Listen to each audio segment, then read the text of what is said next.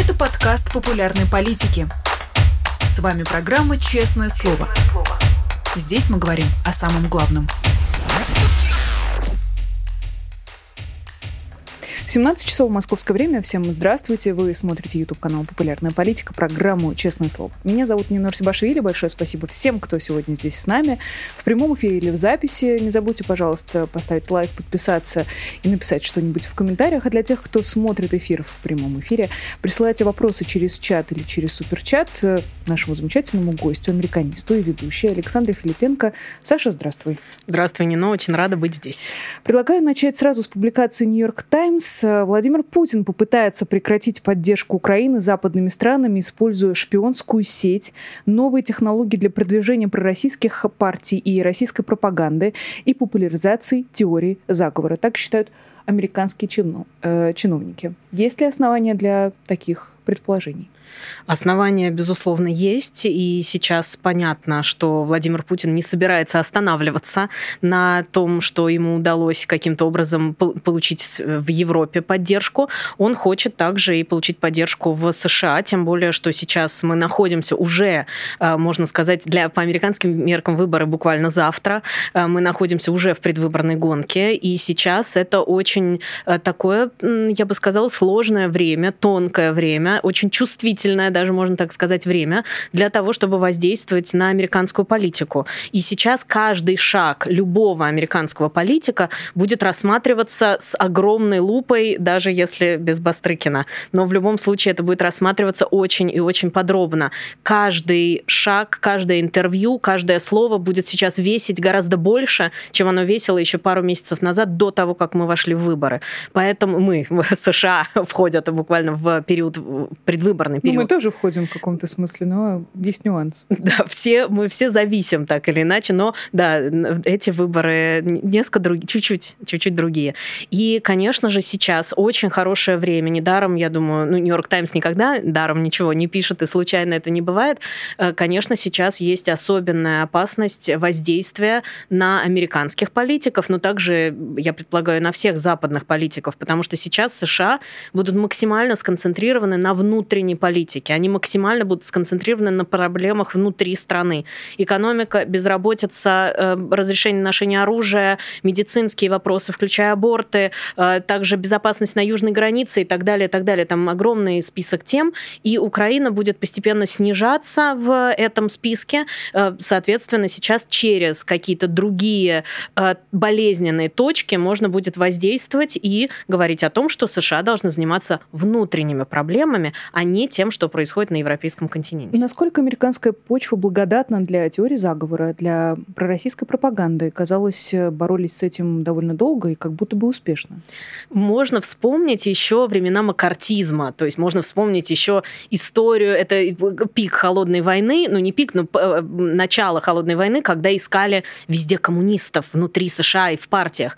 Но сейчас мы пришли к тому, что я в первую очередь вспоминаю футболки, которые были так популярны на митингах Дональда Трампа, которые так были популярны в 2016 году и в 2020 тоже, это были футболки с такой надписью «I'd rather be with Russians than with Democrats» я скорее буду с русскими, чем с демократами. Я скорее буду поддерживать русских, то есть Россию, чем демократов. Это был тот момент, когда Трампа пытались обвинить в сговоре с Россией, так или иначе.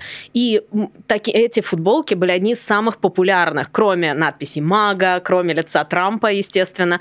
Но это вызывало, конечно, шок среди американцев. Это было скорее в ироничном ключе или скорее в серьезном? Те люди, которые поддерживают Дональда Трампа, с, такие южане, люди не очень глубоко разбирающиеся в политике, особенно в международных делах, у меня складывалось впечатление, что это в большей степени всерьез те молодые американцы, которые хотели показать, что они просто против вашингтонского истеблишмента, они, да, они могли носить тоже эти футболки, это было скорее шуткой.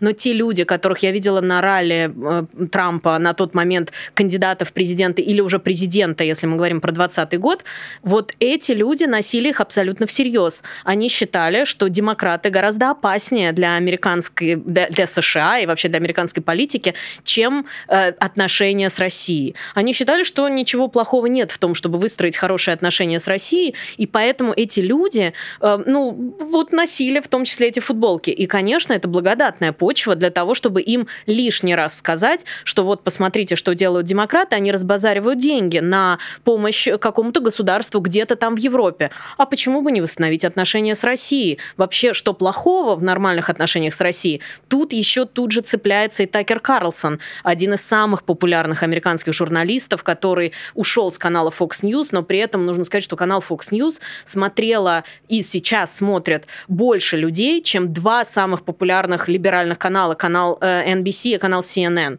Канал Fox News правый канал, все-таки республиканский канал, Такер Карлсон лицо этого канала.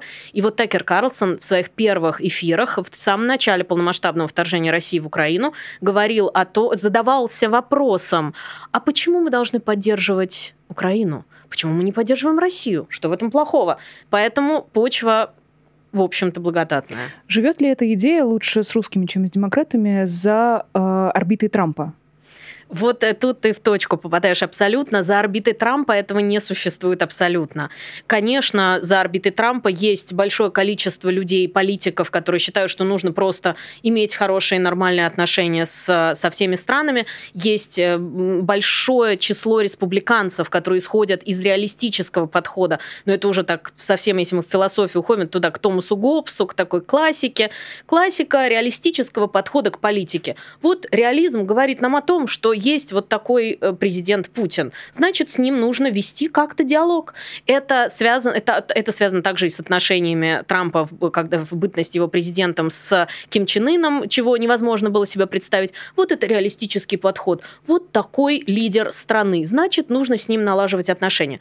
То есть есть люди за орбитой Дональда Трампа, которые считают, что нужно просто иметь нормальные отношения, иметь какой-то диалог, но I'd rather be with Russians than with Democrats. Вот это, конечно, конечно, поддерживает все-таки меньшинство республиканской партии. И тем не менее, это те же самые люди, прости, я э, забегая обратно в, друг, в тот в вопрос предыдущий, э, QAnon — это же очень популярная э, конспирологическая теория, что э, есть какое-то тайное правительство. Вообще пытались обвинить также демократов в том, что они правят, э, и Хиллари Клинтон, и какие-то еще демократы, они занимаются э, тайным сговором сговором, и вообще они правят откуда-то из пиццерии в Аризоне. Э, там у них якобы какой-то штаб, и там даже пытались э, найти это место представители этого э, движения QAnon. Считалось, что, может быть, Кеннеди в действительности не убили. И, ну, в общем, там такое, такое нагромождение всего, что в этом разбираться может только американский Шипелин и кто, или кто-то, кто занимается зомбоящиком в США. Там нагромождение сочетание всего, э, но почва действительно благодатная. И вот это отношение к России, I'd rather be with Russians than with Democrats среди мага-республиканцев, и QAnon, и вот эти все теории заговора, э, это все достаточно популярно в США, э, и это тоже приводит нас к еще одной огромной теме. Мы привыкли воспринимать США через призму голливудского кино, через призму э, сериалов «Друзья» или «Теория большого взрыва» или «Секс секс в большом городе и, и все что угодно, или там секс education и так далее.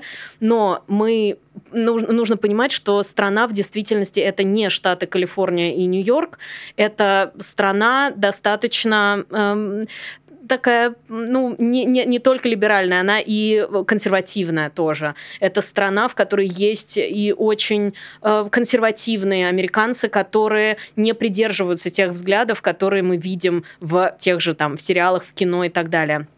Поэтому здесь почва для каких-то и конспирологических теорий, и воздействия в том числе все-таки благодатная, очень возможно, что это происходит. А, продолжим про это разговор в том числе. И, например, предлагаю обсудить сейчас последние новости из Конгресса, где каким-то чудом как будто бы был принят э, бюджет на следующие 45 дней. И в этом бюджете ни слова о помощи Украине. Тревожно ли это знак? Это тревожный знак с точки зрения э, продолжения этой истории, а именно попытки смещения э, Кевина Маккарти, э, руководителя как раз Нижней палаты, палаты представителей. Но в действительности это не тревожный знак для меня, как для американиста, потому что тоже это большая тема. Мы привыкли, как это уже сейчас, у нас будет сеанс психологии сейчас или психотерапии. Мы привыкли, как выходцы из постсоветского пространства, что выборы выигрываются и решения принимаются 146% голосов. Или уж по крайней мере 86%. Ниже никак не может быть. В США на протяжении всей истории страны решения принимались очень часто 50% плюс один голос, минимальным перевесом, долями процента. Поэтому вот эти пересчеты голосов, поэтому все, что происходит, это в целом нормально. Стра... Кремлевская пропаганда очень радостно говорит о том, что США поляризованы, они поляризованы. Так они были поляризованы всю историю США. Они боролись, две партии боролись и боролись за каждый отдельный голос и боролись за то, чтобы больше людей приходило на выборы. Поэтому сейчас в Конгрессе действительно сложилась такая ситуация, что там нет квалифицированного большинства, так называемого, две трети. Для того, чтобы принять, для того, чтобы бюджет прошел через нижнюю Нижнюю палату, нужно квалифицированное большинство, две трети членов Нижней палаты Конгресса это, это, это невозможно было набрать, практически никак. То есть изначально было понятно, что, скорее всего, помощь Украине не пройдет. Был, более-менее было это понятно, что не, невозможно это в бюджет включить. Это нужно принимать отдельным законопроектом. Для того, чтобы законопроект принять, нужно 50% плюс один голос. Вот это можно набрать. И сейчас есть достаточное количество конгрессменов и в республиканской, и в демократической партии, которые готовы принять пакет помощи Украине. Однако сейчас сложилась такая ситуация, что чудом, как ты правильно сказала, за, э, приняли продление бюджета на 45 дней сейчас, но буквально вчера Мэтт Гейтс, это политик из штата Флорида, представитель тех самых мага-республиканцев Дональда Трампа, вышел на трибуну и объявил, что он э, предлагает сместить с должности Кевина Маккарти, председателя Нижней Палаты. Это значит, что сейчас Конгресс, он, поскольку он об этом заявил, то есть это вы автоматически вы выносится на голосование. И сейчас Конгресс в течение 48 часов должен проголосовать либо за смещение Кевина Маккарти, почему это тоже отдельная тема, потому что он э, все-таки использовал голоса демократов для того, чтобы провести этот, этот план бюджета на 45 дней. И, э, вот либо проголосуют за то, чтобы его сместить, либо могут откладывать это какое-то время, но тоже ограничено, либо проголосуют за то, чтобы все оставить как есть. Если за эти два дня проголосуют за то, чтобы сместить Кевина Маккарти, в чем заинтересованы правые республиканцы, то это ввергнет в хаос Палату представителей. Им нужно будет находить нового спикера. Им, и, конечно же, Мэтт Гейтс хочет стать этим новым спикером, конечно, это, в общем, одна из его целей. Но еще одна из целей, как мне кажется, заключается в том, чтобы сместить спикера, все действительно нужно теперь заниматься исключительно тем, чтобы находить нового спикера, голосовать, обсуждать. Демократы будут этому противиться. И тогда не будет времени на то, чтобы принимать другие законопроекты их рассматривать. Не будет времени на то, чтобы принимать тот очевидно проходной законопроект в помощи Украине, э, вот этот двухпартийный, где нужно всего лишь 50% плюс один голос. Он очевидно проходит. Но если ситуация такова, если все находится в хаосе, то просто не будет времени. Тогда объясни мне, пожалуйста, одну простую вещь. Когда говорят, что условному Си Цзиньпиню важен сильный Путин или слабый Путин, в общем, важно, чтобы Путин был там, где он сейчас сидит, я могу это понять. Но я не очень понимаю, зачем республиканцам Путин, ведь если они не помогают Украине, если они игнорируют войну, они тем самым продолжают его усиливать. Неужели им нравится, как Путин каждый день или каждую неделю через своих пропагандистов угрожает миру ядерной войной?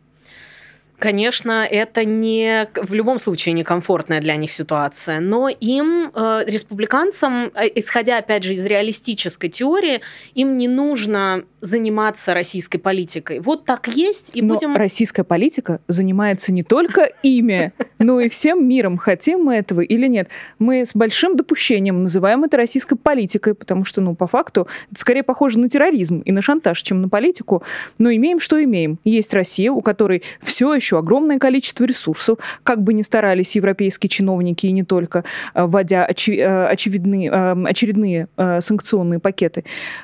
Они действуют, но не так эффективно, как хотелось бы противникам этой войны и конкретно Владимиру Путину. Почему это не работает? Почему эта связка разрывается? Вот э, если смотреть на республиканцев, конечно, те республиканцы в Конгрессе, которые сейчас, в общем, ну, не то, что готовы поддерживать Россию, они не готовы поддерживать Россию, они просто хотят, чтобы деньги э, из американского бюджета не тратились на помощь Европе вообще никаким образом. Потому что здесь же речь идет не только о помощи Украине, здесь помощь европейским странам в размещении беженцев в том числе.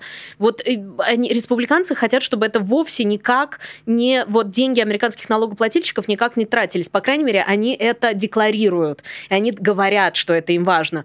И таким образом они получают еще дополнительные голоса, и они смогут остаться на своем посту. Они не занимаются внешней политикой. И вот просто они так сохраняют свое место, как мне кажется. Они так сохраняют в большей степени свое место в Конгрессе. То есть это больше похоже на популизм, чем на реальную политику, на реальные какие-то попытки что-то сделать, которые могут исходить из э, там, комитета Конгресса по внешней политике, например. Э, поэтому я, я бы не сказала, что республиканцам важен Владимир Путин. Им важно вот какую-то стабильность вот эту, чтобы она там где-то, это где-то там существовало, а заниматься своим регионом в большей степени уровня, заниматься только США. Правильно ли я понимаю, что несмотря на все происходящее, не только последние пол полтора года, а то и больше, Владимир Путин для них все равно скорее символизирует стабильность? Но это же парадоксально. Это Абсолютно. же ровно противоположно тому, что есть на самом деле. Владимир Путин самый большой фактор нестабильности.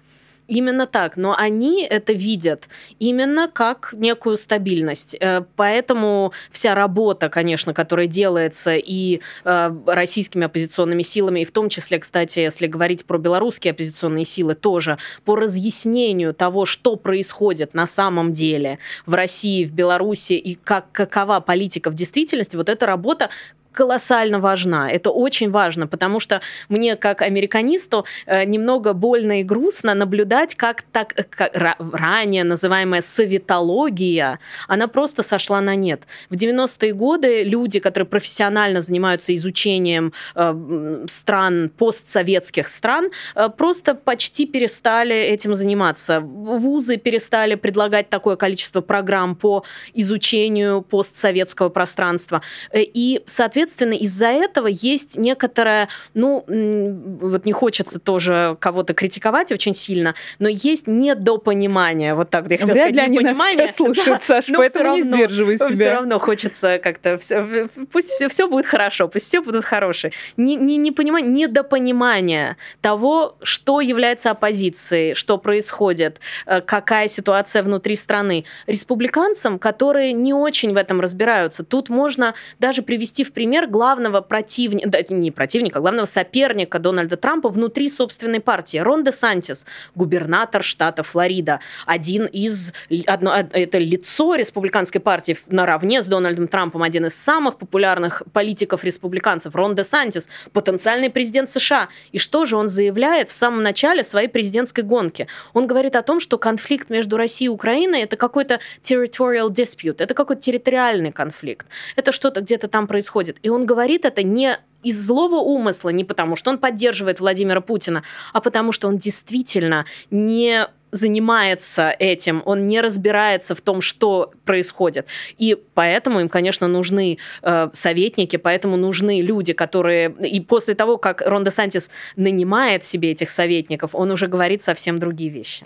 К вопросу о ньюсмейкерах и опинион-мейкерах, и о тех, кто принимает решения, я бы хотела обсудить с тобой публикацию, которая надела много шума на прошлой неделе. Речь про э, научное издательство «Брил», на сайте которого была опубликована ну, такая аналитическая заметка, наверное, статья старшего аналитика Госдепартамента США Роберта Отто, который предложил так или иначе, но все-таки скорее конспирологическую теорию о взрывах э, жилых домов в России в 1999 году и предположил, что за ними, скорее всего, стояли Борис Березовский и МВД России.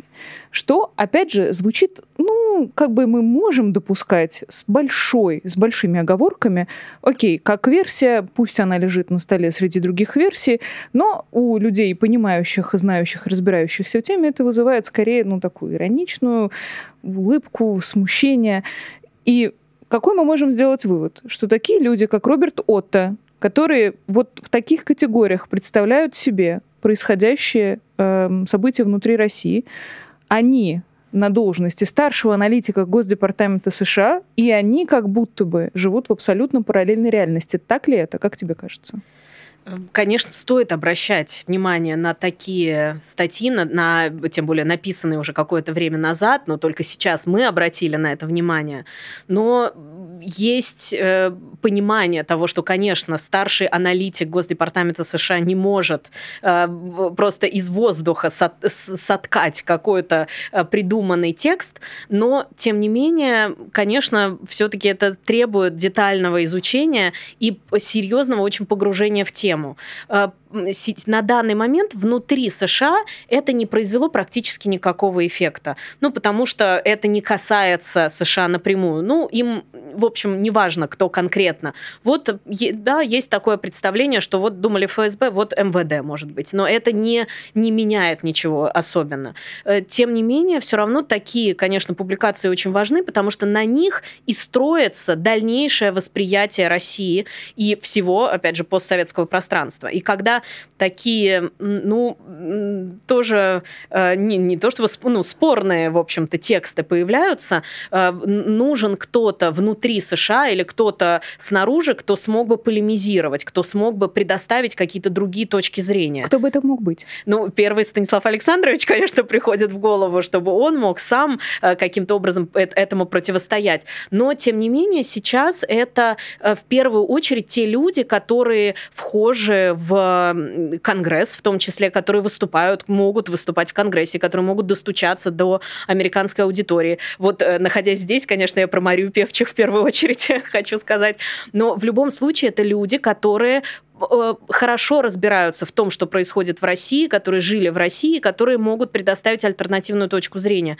Ну, конечно, Эван Гершкович тоже приходит в голову, э, человек, который жил в России, который очень хорошо понимал, что там происходит. Поэтому так важно, чтобы журналисты, независимые журналисты, иностранные журналисты находились внутри страны, для того, чтобы они могли представить альтернативную точку зрения, не боясь того, что их за это могут посадить. Ну, как мы видим в России, это очень опасно, это очень сложно сложно. Но именно потому, что вот эта советология или постсоветология, не знаю, как она должна была бы сейчас называться, сошла на нет из-за того, что так э, активно и прекрасно понимая опасность иностранных журналистов, э, Кремль закрывал все возможности для того, чтобы э, там, находилось, там находились независимые журналисты. Вот из-за этого, собственно, и возникают такие статьи, которые, ну, в общем, вызывают некоторые вопросы.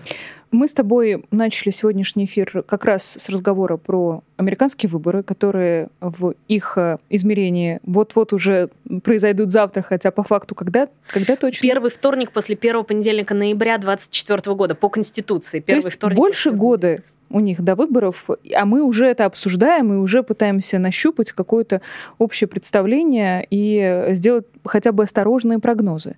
Выборы в Российской Федерации ну, как, как выборы? Ну, голосование, ну, какой-то ритуал шаманский, скорее уже, я не знаю, э, состоится гораздо раньше интересен э, ли процесс э, вот этого голосования или выборов в России э, Соединенным Штатам? Там вообще следят за тем, что Владимир Путин выдвигается в качестве э, там, представителя консервативных ценностей, что у него своя программа, у него даже лозунг, если мы верим разным публикациям сегодняшнего дня, не абы какой, а Путин Тим, между прочим, чтобы сразу было понятно, на каком языке с ним можно разговаривать. Путин Тим. Ну, команда Путина для тех, кто не говорит на английском, но для Дональда Трампа или там там, не знаю, для его сторонников, для тех, кто лучше с Russians, чем с Democrats, это может сработать.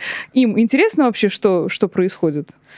Как это неудивительно, так. они э, верят в то, что выборы действительно происходят в России. Ага. И на протяжении очень долгих лет в этом заключалась, как мне кажется, одна из самых больших проблем в том, чтобы объяснить, что вообще происходит в России. Потому что э, все-таки э, э, наш психологический тренинг продолжается. Очень хорошо. Все-таки мы, если исходим из того, что каждый из нас смотрит на мир через призму своего опыта.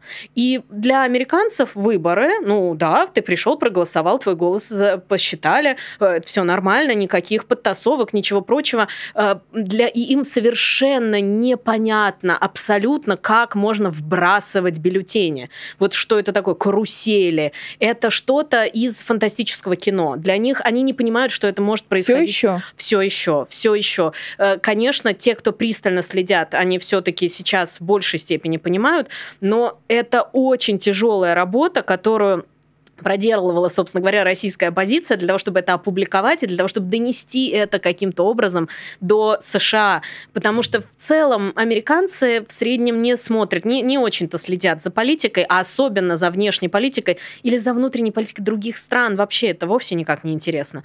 Но э, вера в то, что ну, выборы проходят как у нас – также и мы тоже перекладываем свое представление о выборах очень часто на другие страны, и нам кажется, ну, выборы проходят как у нас. Ну, как мы, честно говоря, мы вообще не перекладываем наше представление о выборах.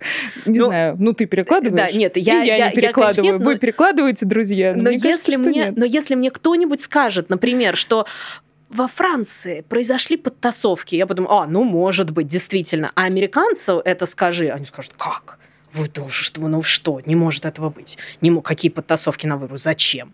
Э, то есть они даже поверить в это не могут. И поэтому они до сих пор думают, что да, идет голосование, да, большинство россиян поддерживает, да, ситуация такая. И объяснять вот эту сложную конструкцию э, школьных э, подтас... учителей, подтасовок и каруселей, это вызов э, в действительности. Я бы не сказала, они не следят, конечно, они не следят пристально, какие кандидаты, они никогда об этом ни, ни, никогда не задумываются. Но выборы, они считают, ну да, ну выборы, выборы проходят. Конечно, сейчас в условиях войны, может быть, будет уже другой несколько взгляд, потому что они все-таки будут понимать, э, что цензура может, может присутствовать. Они не будут определенно говорить, да, она точно есть. Они думают, ну, может присутствовать. И может быть сложно другим кандидатам. Но это только вот последние, вот я бы сказала, с 2020 года, я бы сказала, август 2020 года Беларусь э, изменила в, некоторой, в некотором, некоторой степени представление о выборах в постсоветском пространстве, но в целом все равно, ну, значит, большинство поддерживают Путина. Осторожно звучали предположения, что вот было бы прекрасно, если бы Владимир Путин который, условно, мы предполагаем, что если он будет баллотироваться, то он, с, учитывая его админ, админ-ресурс, с большой долей вероятности удержится у себя э, в Кремле, но это будет совершенно нелегитимно. И звучали такие осторожные предположения, что, ну, может быть, страны Запада, какой-нибудь просвещенной Европы не признают эти выборы и не согласятся с тем, что Владимир Владимирович пойдет на пятый срок и будет делать все, что его душеньке угодно, и дальше. Есть ли хотя бы небольшая вероятность, что американский истеблишмент, говорим ли мы про республиканцев или про демократов, не признают Владимира Путина но опять же, если мы исходим из того, это же такая большая интрига, друзья, что вот он будет э, принимать участие в голосовании и, о, а вдруг победит. Можно ли так говорить, Саша? Вот если такое произойдет, а может, а может ли вот действительно, если Владимир Путин все-таки представим себе такую фантастическую картину, что он э, остается, но может, может, такое может произойти, и я должна здесь сказать опять, э, э, так сказать, э, поклон э, белорусской оппозиции, что они они про эту дорожку про проложили э, о том, что не нужно признавать э, легитимным э, президентом Лукашенко. Эм, и здесь это может произойти, хотя в этот момент, конечно, март уже слишком близко к ноябрю, слишком близко к американским выборам. Им в первую очередь нужно будет заниматься внутренней политикой, уж тогда уж тем более, и говорить про это в первую очередь. А если, если мы можем предположить, что, например, в Конгрессе Конгрессе будет полное понимание того, что нужно это сделать, например, э, это может произойти. Откуда может это понимание появиться?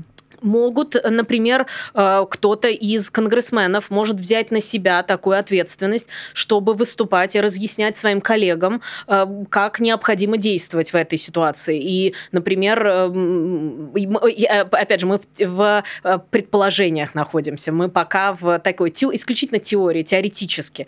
Если комитет по международным делам, например, решит проголосовать на тему непризнания легитимности президента президентства Владимира Путина, а, тогда это действительно может произойти. Они могут разъяснить это потом в дальнейшем Конгрессу. Если у Конгресса будет общее понимание, что да, вот так следует действовать, тогда у президента Байдена будет, ну не то чтобы свобода, но, по крайней мере, у него будет э, возможность объяснить, в том числе электорату уже своему, почему так происходит и почему он не признает, и почему американцы, американский истеблишмент, американское государство государства не признают. То есть теоретически это произойти может. Однако выборы вот все-таки американские выборы, конечно, будут все перетягивать. И еще очень важный момент, который очень важен для Джо Байдена, очень важен для Белого дома сейчас. Им очень важно показывать, мы это видим на примере поддержки Украины. Вот если ты помнишь, когда вы выделяли Абрамсы, а, все время а, Вашингтон говорил, ой, Берлин, как мы вам благодарны за ваше лидерство. Берлин отвечал, ой, Вашингтон, вы такой замечательный лидер в этом процессе. И все друг, другу переклад... друг на друга перекладывали эту ответственность для Джо Байдена очень важно показать, что США не едины в противостоянии России и поддержке Украины, а они лишь часть Североатлантического альянса, они лишь часть демократических государств мира, которые поддерживают Украину. США не лидеры в этом. Они просто одни из тех, из большого ряда тех стран, которые поддерживают Украину.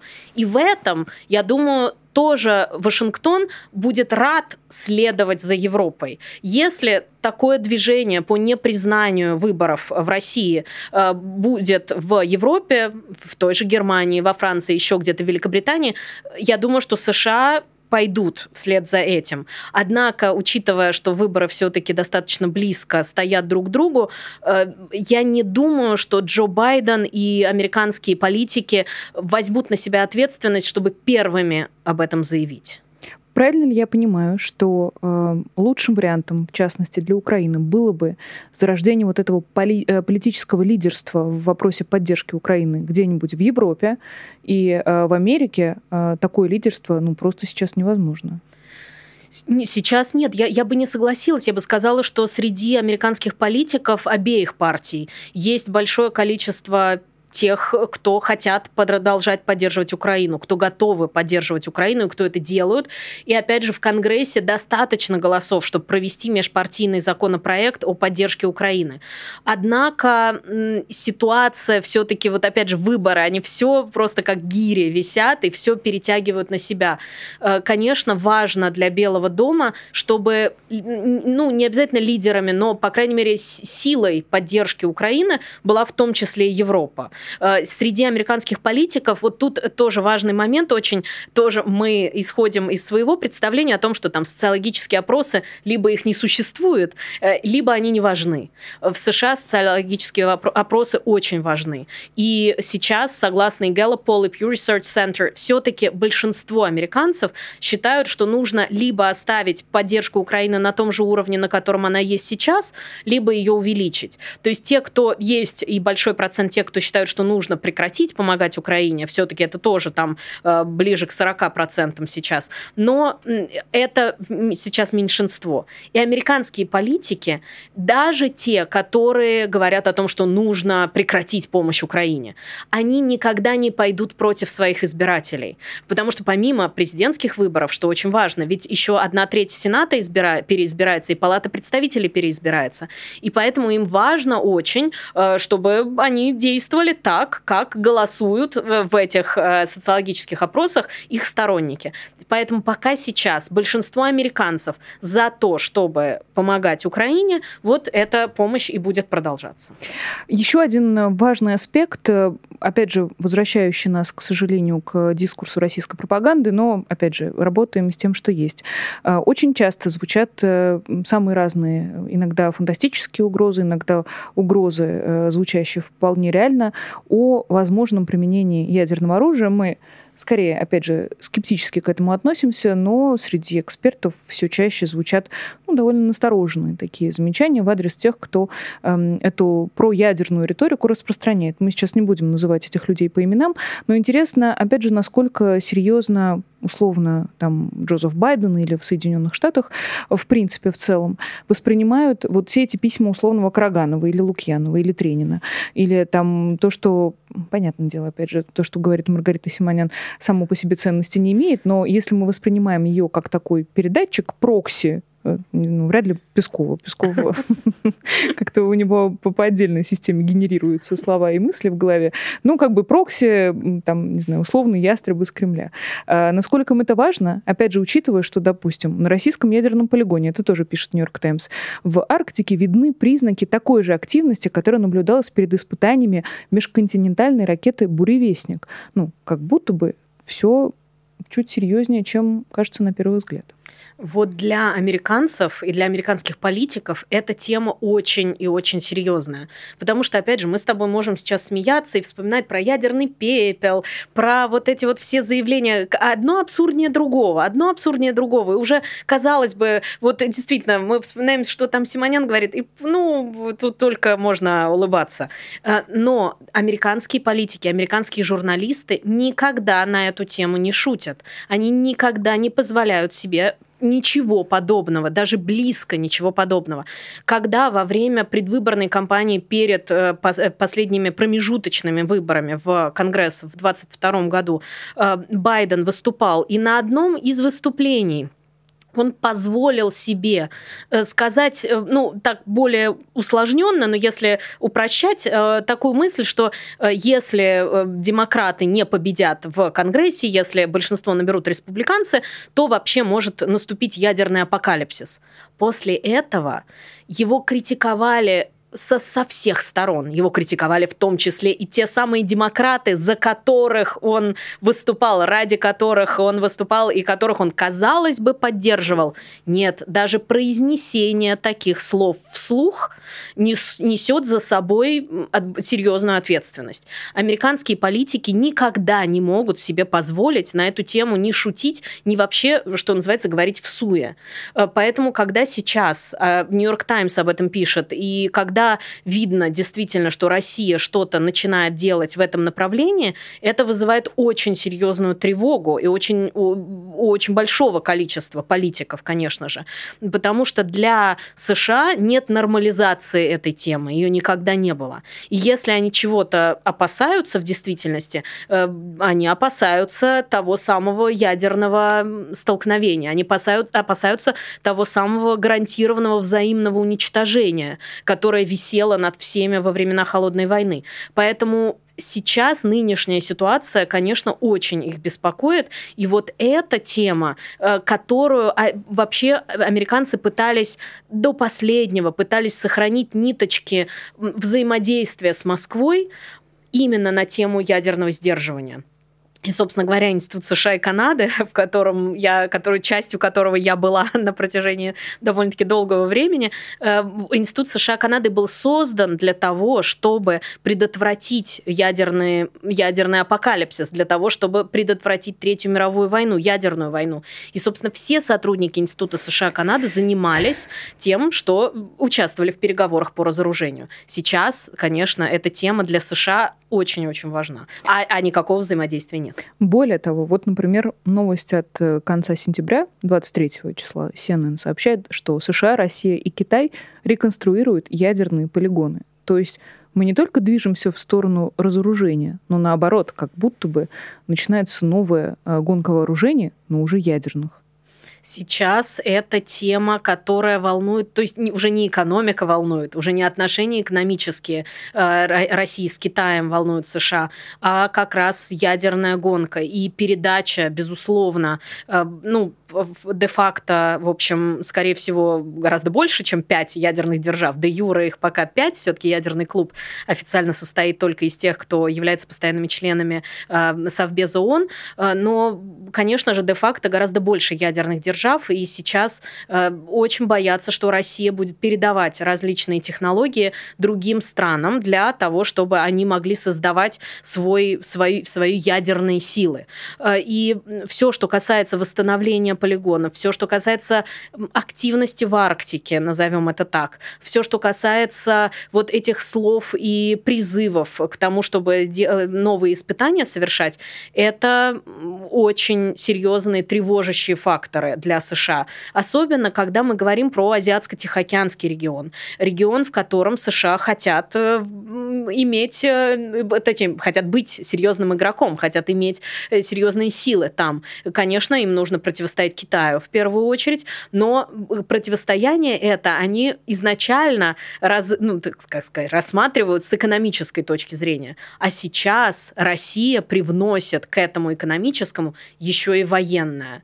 И вот это уже еще меньше шансов теперь э, для того, чтобы нормальные переговоры могли состояться между Москвой и Вашингтоном. Тогда еще один вопрос. Если, допустим, э, в сегодняшней России э, большая часть официальной политики строится именно на антагонизме России и Соединенных Штатов. Если вот Путин буквально может построить всю свою так называемую предвыборную кампанию о том, что мы не Америка, не США, и ну как, опять же, я понимаю весь комизм конкретно этого обсуждения про то, как Владимир Путин будет э, себя вести на выборах, ну ладно, а, то почему учитывая все то, что ты вот сейчас рассказала, Саша, и про ядерное разоружение вооружений, и про вечные шантажи, и вот про пропаганду, и про то, с чего мы начали, поддержку пророссийских партий, теории заговора и все такое.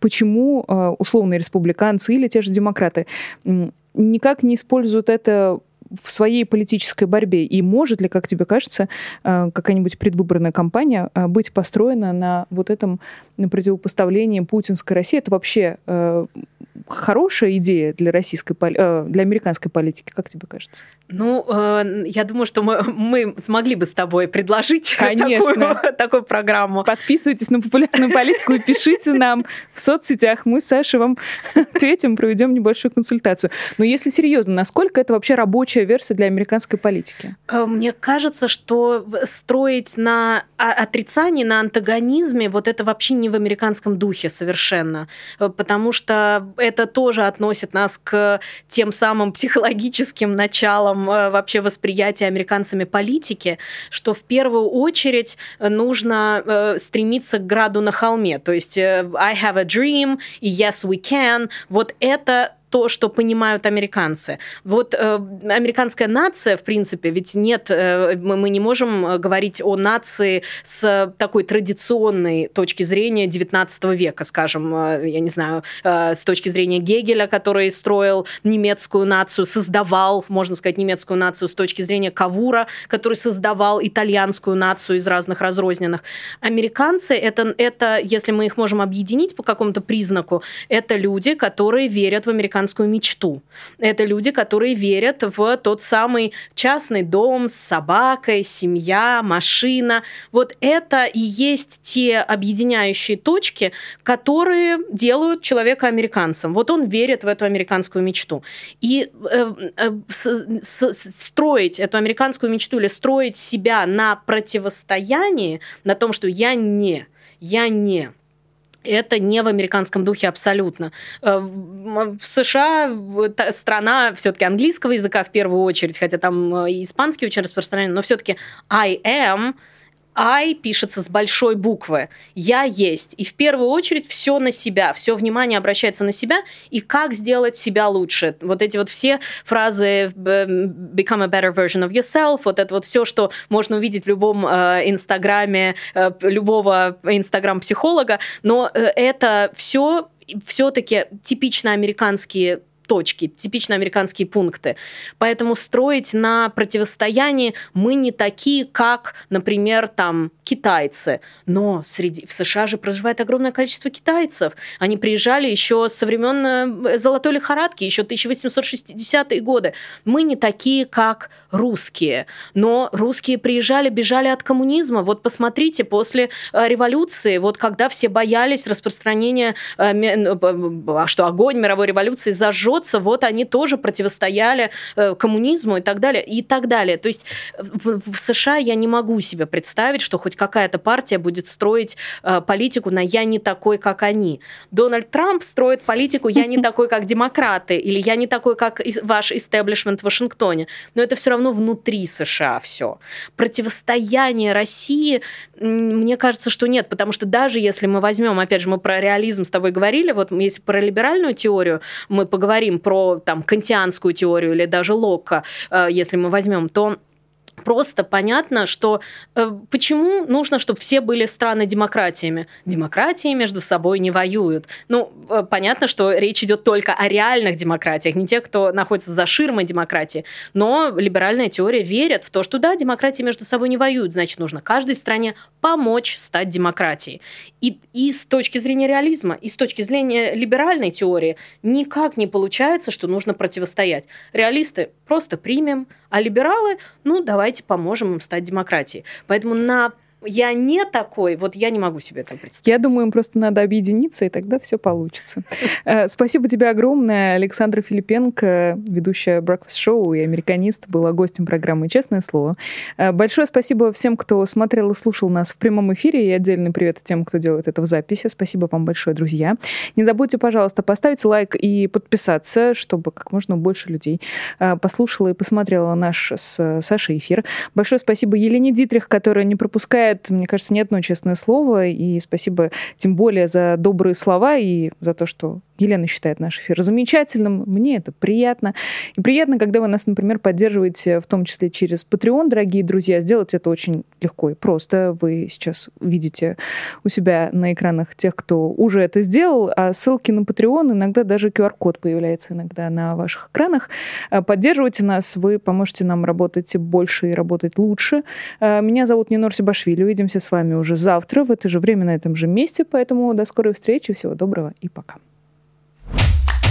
Вы слушали подкаст «Популярные политики». Мы выходим на Apple Podcast, Google Podcast, Spotify и SoundCloud.